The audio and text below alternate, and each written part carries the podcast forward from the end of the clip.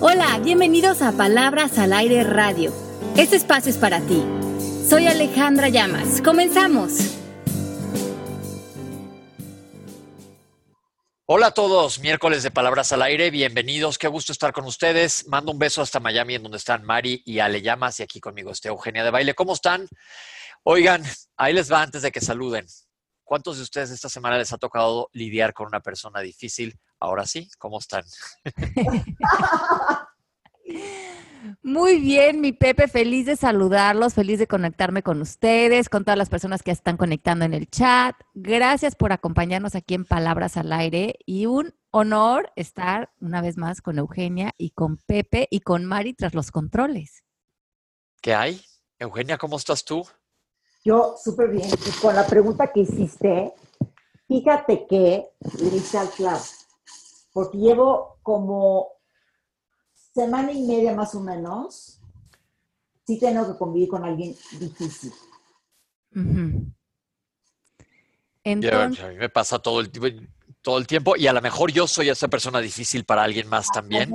Exactamente.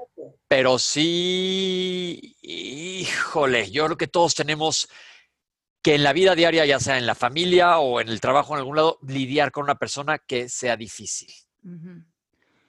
Sí, entonces mm, voy a proponerles que cambiemos la palabra difícil, porque esa ya sería una interpretación, Ajá.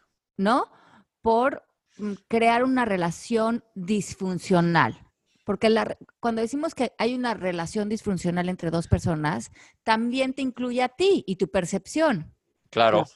¿No? Entonces no vemos al otro como separado de nosotros, sino que parte de esta disfunción también es lo que yo acabo, eh, alcanzo a percibir de la otra persona, que en este caso puedo interpretar como difícil. Entonces eso hace que se aumente la disfuncionalidad en la relación. Ok. ¿Sí? Entonces vamos a cambiar la palabra por relación disfuncional. Ajá. Entonces la relación disfuncional hace que el otro ya no esté separado de mí, sino que mi percepción del otro no es funcional porque no me tiene a mí en paz. Y yo también puedo ver una participación en que esta manera de percibir al otro está limitando las posibilidades en la relación. Ok. Entonces, una relación disfuncional se describe como la condición de tener comportamientos, pensamientos o creencias no sanos dentro de un grupo de personas o en una relación uno a uno. Ok.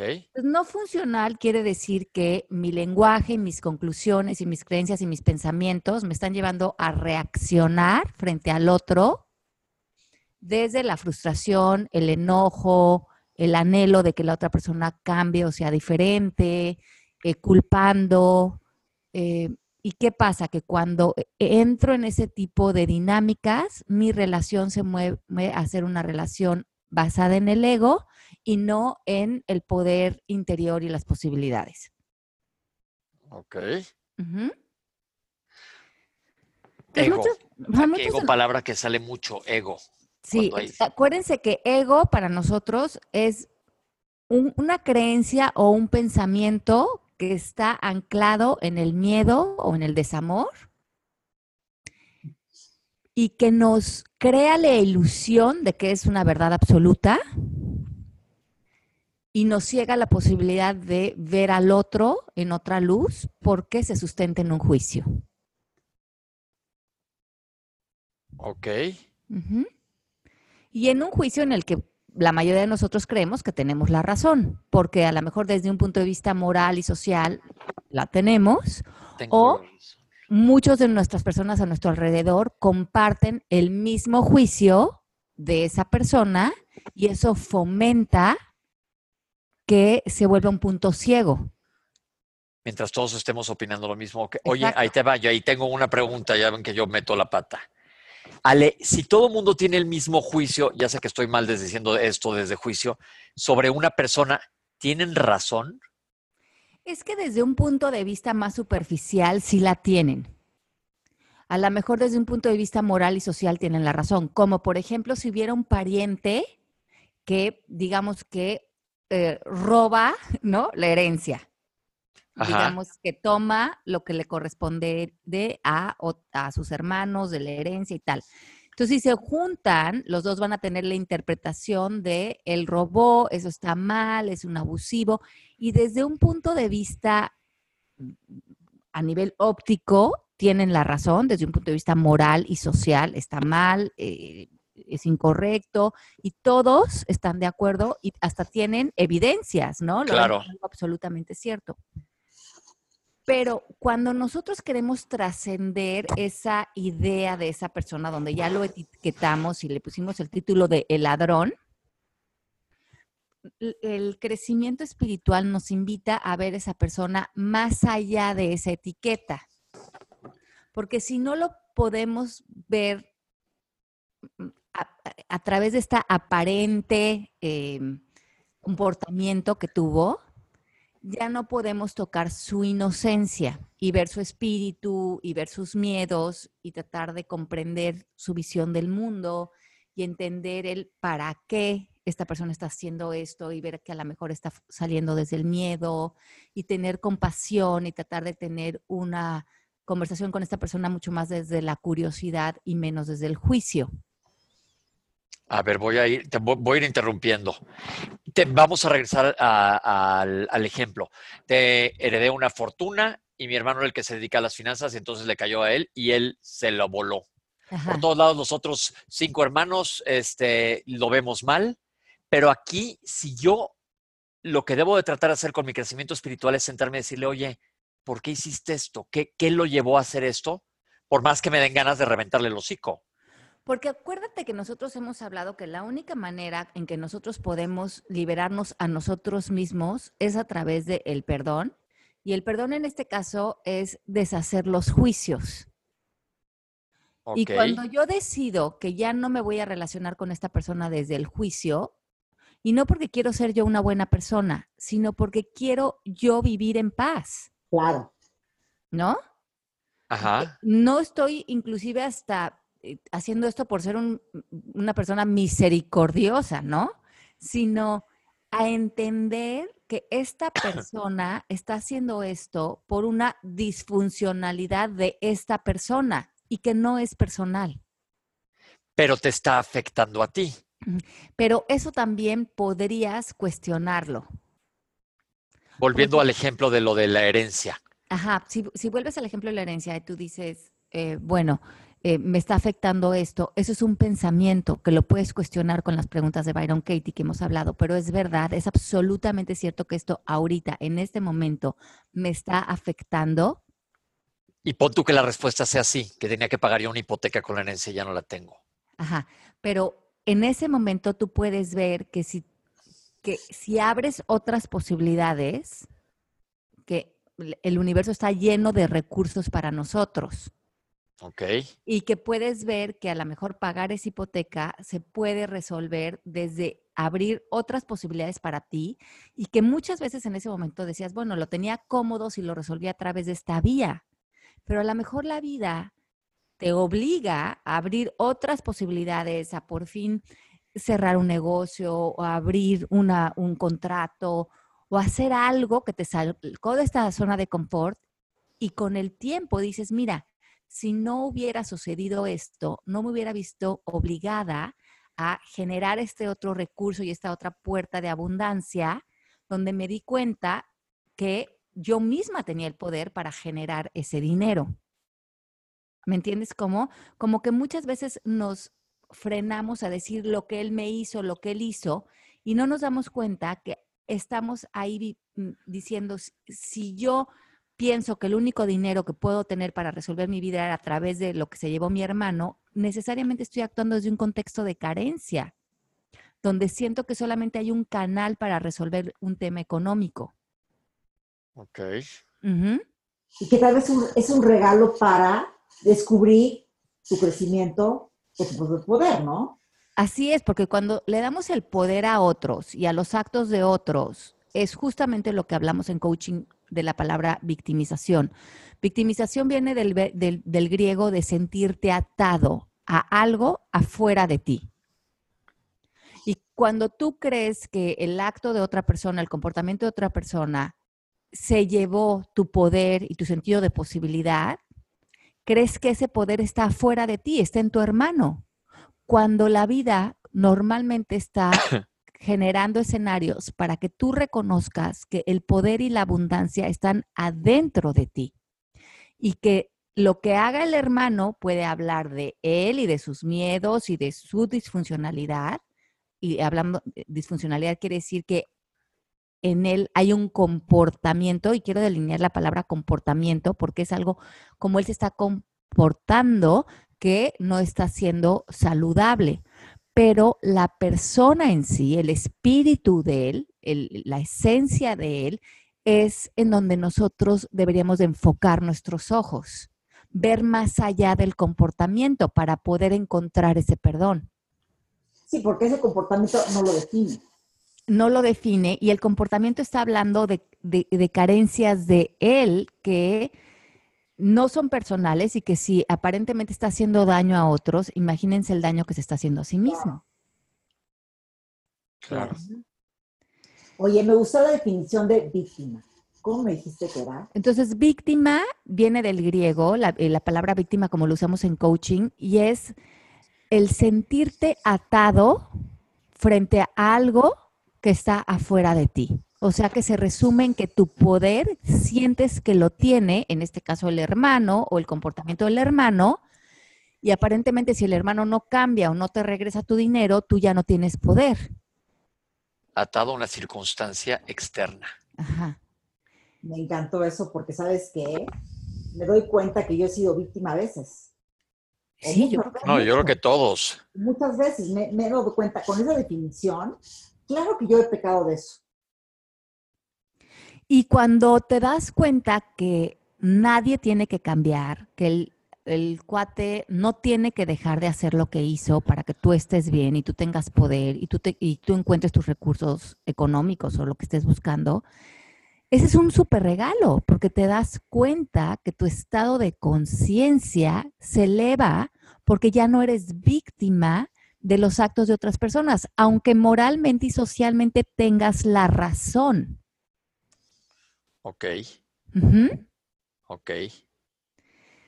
Lo que sucede es que muchos creemos que para ser buenas personas em, tenemos que o tratar de corregir a otros o cambiar a otros o sentirnos moralmente superiores.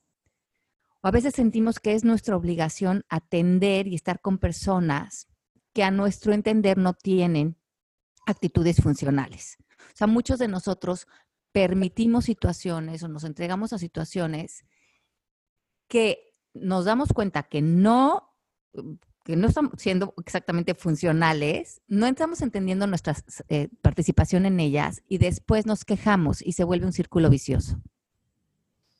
Ok. Se vuelve un círculo vicioso porque estamos nosotros como enlodados en eso, pisando lo mismo, lo mismo, lo mismo. Y, y, señalamos al de enfrente como el culpable de nuestra queja y no nos damos cuenta que nosotros o no estamos poniendo límites o estamos permitiendo situaciones, no estamos diseñando las relaciones para que realmente no tengamos que vivir en la queja, sino que la persona se acerque a nuestra vida o participe en nuestra vida de la manera en que sea funcional para él y para nosotros, lo que eso signifique para ti. Y que sea funcional quiere decir que estamos en aceptación, en neutralidad, en buena voluntad y en un lugar constructivo para las dos personas. Y cuando haces eso, me imagino que la relación cambia. Totalmente. Y en estos casos es importante sacar nuestro propio diálogo interno de él está bien o está mal, él es mejor o es peor, de criticar, obviamente, porque esto solamente está involucrando al ego en la relación y hace que nos beneficiemos nosotros del juicio, del rechazo, del odio, de esa toxicidad de estar en esas emociones que, como hemos hablado en otros programas, son adictivas. Sí, sí, son adictivas. Entonces dices, ay, qué, raro que yo casi que me encanta que la tragedia del hermano que se quedó con la herencia, porque como cuando voy a un café y hablo del tema, todo el mundo me dice, no puede ser que te hayan hecho eso, pobre de ti, pues me estoy beneficiando del jugo de una historia en la que sé que moralmente y socialmente tengo la razón, que en el café todo el mundo me va a decir, pobre de ti, y no me estoy dando cuenta que a nivel más profundo estoy ejerciendo una adicción porque tengo esta jugosísima historia que todo mundo avala y que si me estoy quedando sin el jugo de la dramatización de mi vida, pues nada, como que saco esta a, colación en la conversación de la comida y ya me echo el, el, vodka más, guayabazo. más los químicos que, que, que, me da esta, esta, esta manera de, de vivir, ¿no? Y como que no, no, lo queremos dejar ir porque sentimos que, ¿cómo se va a salir con la suya, no? Ajá. Esa persona, ¿cómo se el hermano? ¿Cómo se va a salir con la suya, con la herencia? Como que no podemos soltar esa parte de pues ya, dejarlo. Es difícil. ¿eh? Y, sabes que decimos que tu conciencia, tu, estado de conciencia, se desarrolla desde el lugar en donde tienes puesta tu atención. Entonces, tu atención puede estar puesta en tu poder interior o tu atención puede estar puesta en querer cambiar al familiar. Exacto. Si tú quieres cambiar al familiar, te vas a quejar, como tu atención está puesta ahí, tu estado de conciencia se va a quedar muy limitado. Porque en lo que te enfocas se expande. Si tú te estás enfocando en culpar, en criticar, en señalar, esa es tu experiencia y eso es lo que estás expandiendo en tu interior.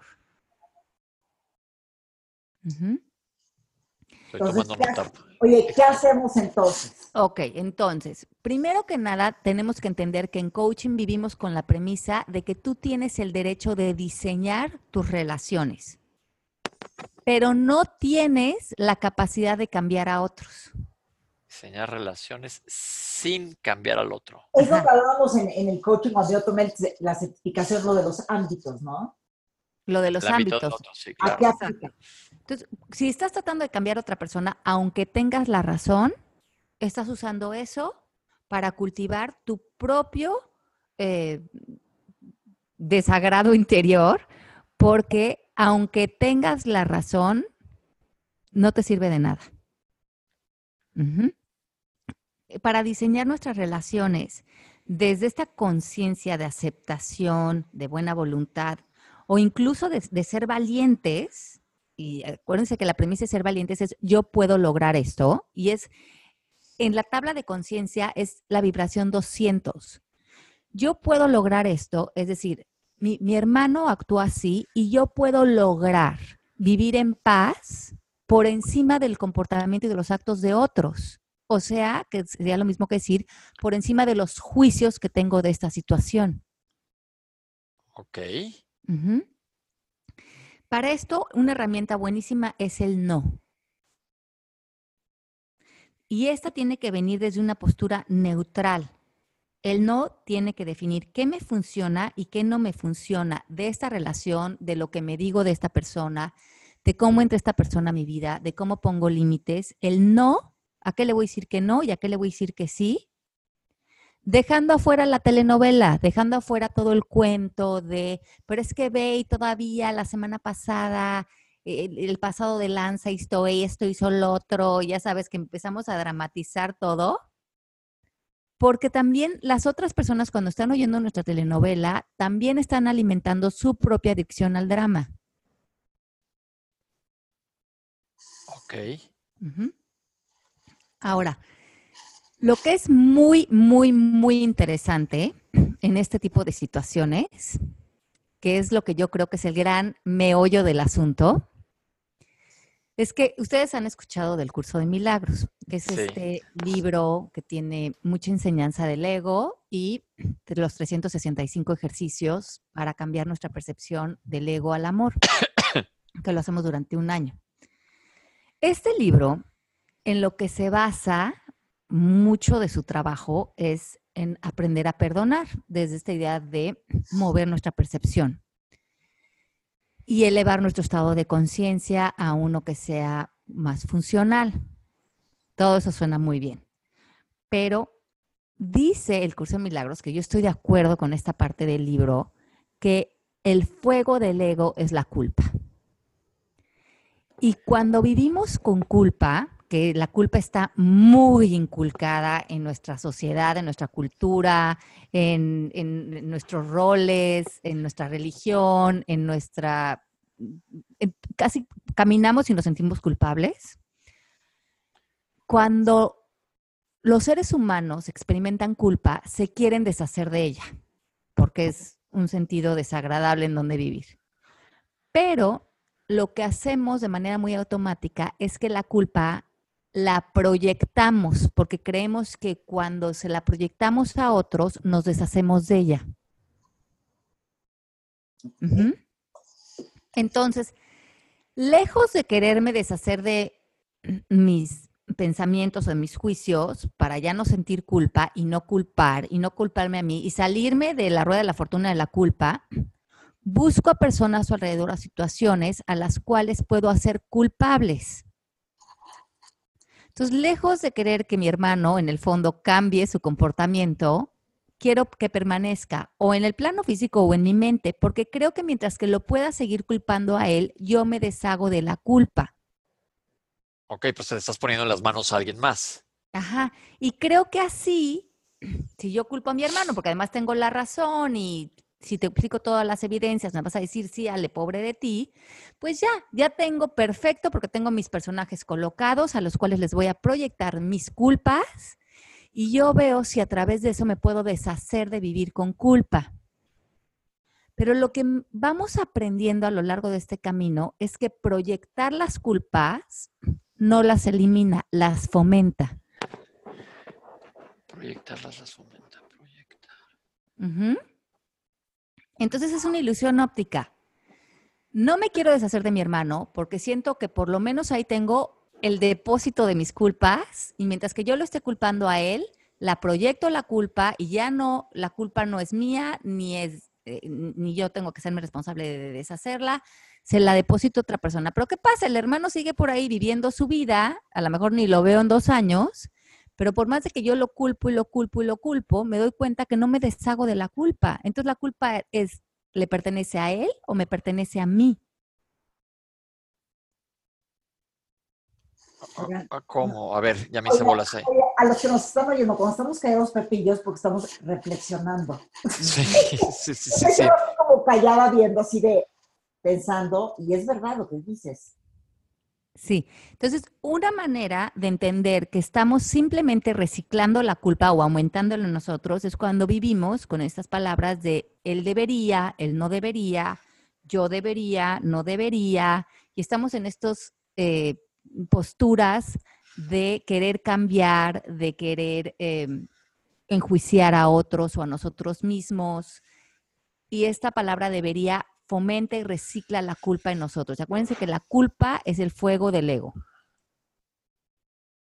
A ver, ¿cómo que el fuego del ego? Ajá. Cada vez que nosotros estamos culpándonos a nosotros o culpando a otros, lo que estamos aumentando es la energía del ego adentro de nosotros. Y acuérdense que el ego es la energía del desamor. Sí. Ok, sí. Entonces, ya les voy a decir la clave. La clave es que la culpa necesita un juicio. Y una vez que nosotros estamos dispuestos a cuestionar nuestros juicios, y lo podemos hacer con las cuatro preguntas de Byron Katie, es cierto esto que estoy pensando, pero es absolutamente cierto. ¿Quién soy cuando tengo este juicio conmigo, con mi hermano, con el de enfrente? ¿Quién soy si ya nunca más lo pudiera volver a pensar? Y normalmente si, cuando llegamos a esa respuesta decimos estaría en amor, estaría en paz, que ya es por encima de los juicios. Y comenzamos a poderle dar vueltas a ese juicio. Es, mi hermano no debería de haber robado, en este caso si ese es el pensamiento original, por, a lo mejor el contrario es, mi hermano sí debería de haber robado. Y eh, por lo menos ahí ya estás aceptando la realidad y ver quién quiere ser frente a eso. Y otra vuelta es, mis pensamientos no deberían de robarme mi paz frente a lo que hace mi hermano. Ok, ¿Sí? ok. Mis pensamientos no deberían robarme mi paz. Está bien interesante porque sí te está robando la paz ve todo el santo día. Así es. Y otra vez te das cuenta que qué sencillo es todo, ¿no? Cuando Sí. hablas así. Cuando dejas de manosear el exterior. Te das cuenta que el mundo es lo que es y van a haber personas que hacen de todo.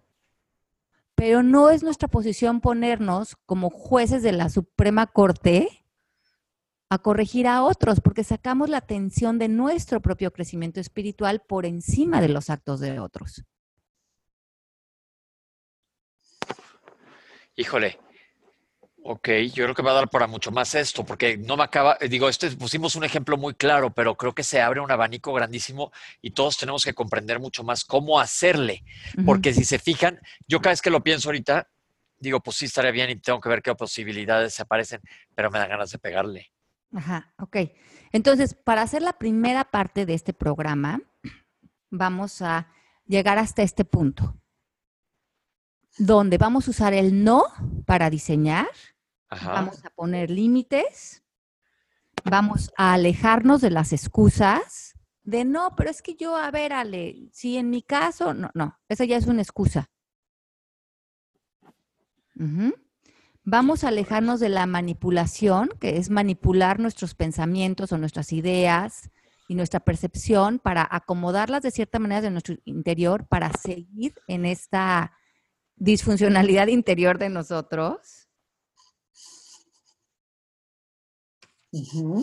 Reconocer que nosotros también hemos estado adictos a una dinámica disfuncional y por eso también hemos hecho eco con estas relaciones.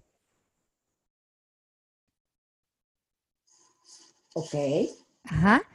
Y vamos a buscar durante esta semana momentos de silencio y de paz para deshacer los juicios y empezar a evaporar la culpa en nosotros, que es una culpa a lo mejor hasta heredada, para romper el ciclo de proyectar la culpa y más bien deshacerla, deshacerla y darnos cuenta que podemos vivir sin culpa cuando reconocemos los pensamientos y los juicios que aparentemente culpaban desde un punto de vista eh, lógico, digamos. Es que, ¿cómo no lo iba a culpar o cómo no me iba a culpar por haber vivido esto? Estamos fomentando que vivir con culpa es algo necesario. Claro o ya le, y dentro de, del coaching o, este, esto que tú nos propones, la culpa existe, la culpa se usa, la culpa es algo que tenemos que, la palabra culpa, ¿qué opinas de ella? Bueno, la palabra culpa, como te digo, va, está relacionada con el pasado, con un pensamiento o una creencia y nosotros la generamos por nuestro sistema de creencias. No hay un lugar afuera de nosotros en el universo donde viva la culpa vive nuestra psique a través de un pensamiento o una creencia. Por lo tanto, si nosotros deshacemos la creencia o el pensamiento, deshacemos la culpa. Pero realmente tú, la culpa es una palabra que usas en tu diálogo, tú, tú Alejandro. No, no, no, no, no. Cambiar la, la culpa por la palabra responsabilidad es mucho más productivo. Porque hacerte responsable es reconocer, reconocer qué te funciona, qué no te funciona, pedir disculpas si es necesario, cambiar un comportamiento, pero lo estás haciendo desde el presente y desde la conciencia. Y eso es constructivo, hacerte responsable de tu vida, de tus actos, de cómo apareces frente a otros, eh, tener conversaciones productivas. Eso es constructivo. La culpa tiene que ver con el pasado, tiene que ver con un elemento del ego para eh, paralizarte a ti o paralizar las relaciones y el crecimiento. Entonces, realmente para ti no tiene ninguna utilidad. No, no, no, no, y está totalmente fuera de mi lenguaje. Ok, eso está padre, hay que tratar de sacar esa palabra. Está interesante. Sí, y no, acabó el tiempo. ¿eh? Sí, no es que no te hagas responsable, es que eh, te haces responsable desde otro lugar, desde un lugar constructivo y consciente. Wow. Wow. Ok. Pues yo creo que este tema sí da para más, ¿eh? Familiares difíciles y cómo lidiar con ellos. Sí, entonces vamos a, vamos a quedarnos hasta ahí. Hagan el ejercicio esta semana, pongan límites, identifiquen cuando estén culpando, dejen de proyectar la culpa y comiencen a deshacerla a través de deshacer sus juicios. Pongan límites, usen el no y vean su participación en. Oigan, pues adelante. Adelante, vamos a empoderarnos. Ok, pues mil gracias. Interesante tema. Yo creo que nos toca a todos bastante cercano. Nada más hay que hacer conciencia porque nosotros a veces somos ese familiar difícil también. Sí, Somos claro. responsable de eso. Sí. Ok, pues ya estuvo. Bueno, les mando un beso muy grande. Los queremos muchísimo. Vámonos con todo este material a trabajar esta semana y a vivir en aceptación y poder interior, ¿les parece? Y nos vemos la próxima semana. Nos vemos la próxima semana. Los quiero muchísimo. Órale, un besote. Beso. Bye, bye. Bye. Bye, bye a todas las personas que se conectaron en el chat y los que nos escuchan en el podcast. Un beso grande. Chau, chau. Feliz semana. Esto fue Palabras al Aire Radio con Alejandra Llamas. Te esperamos en vivo la próxima semana.